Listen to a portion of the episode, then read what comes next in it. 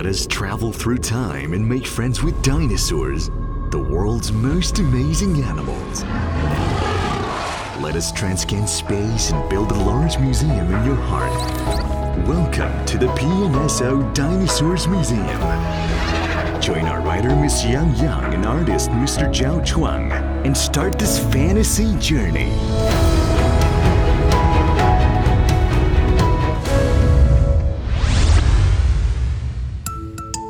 North, the Nanuqsaurus.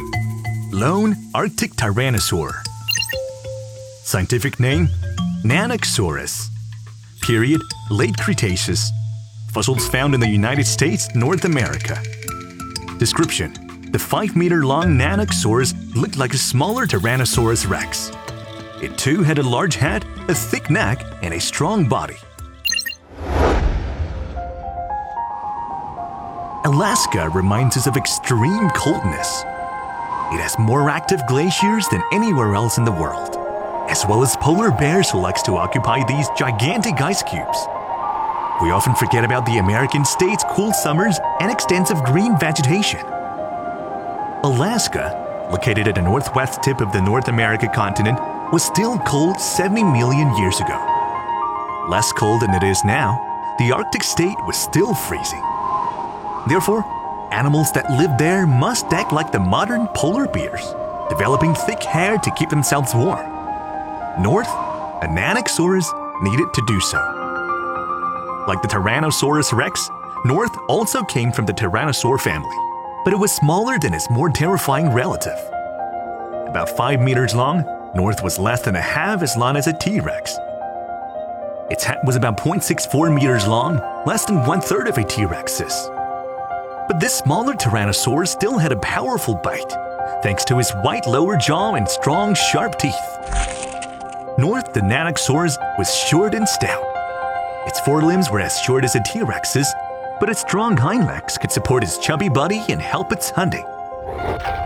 Both the Nanuqsaurus and the T Rex lived in present day North America, but the former lived in a harsher environment. It had to fight severe coldness and live through the dark polar night. Life was hard and monotonous, but the only Arctic Tyrannosaur continued to fight, trying to preserve his family line. It never thought of giving up. Summer was short, and North would not let the hunting opportunity slip. It would hunt the Pachyrhinosaurus, which swarmed in from the south. These strong ceratopsids were between 6 and 8 meters long, armed with large frills and sharp horns. Still, North and his companions could kill them and turn them into summer lunches. In the freezing winter, prey no longer made themselves easily available. North the Nanuqsaurus must fight harder like a superhero, looking for dinosaurs not yet migrated. Ugrunaluk, a hadrosaur, or Alaskacephale, a pachycephalosaurid. Sometimes it had to fight competitors for food. These competitors include the ferocious Dromaeosaurs and Saurornitholestes, both from the Dromaeosauridae family.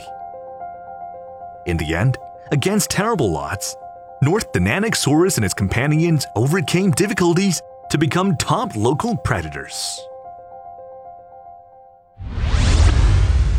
You surely want to meet more dinosaur friends in the PNSO Dinosaurs Museum and experience their magical lives hundreds of millions of years ago. Don't forget, we are meeting again soon.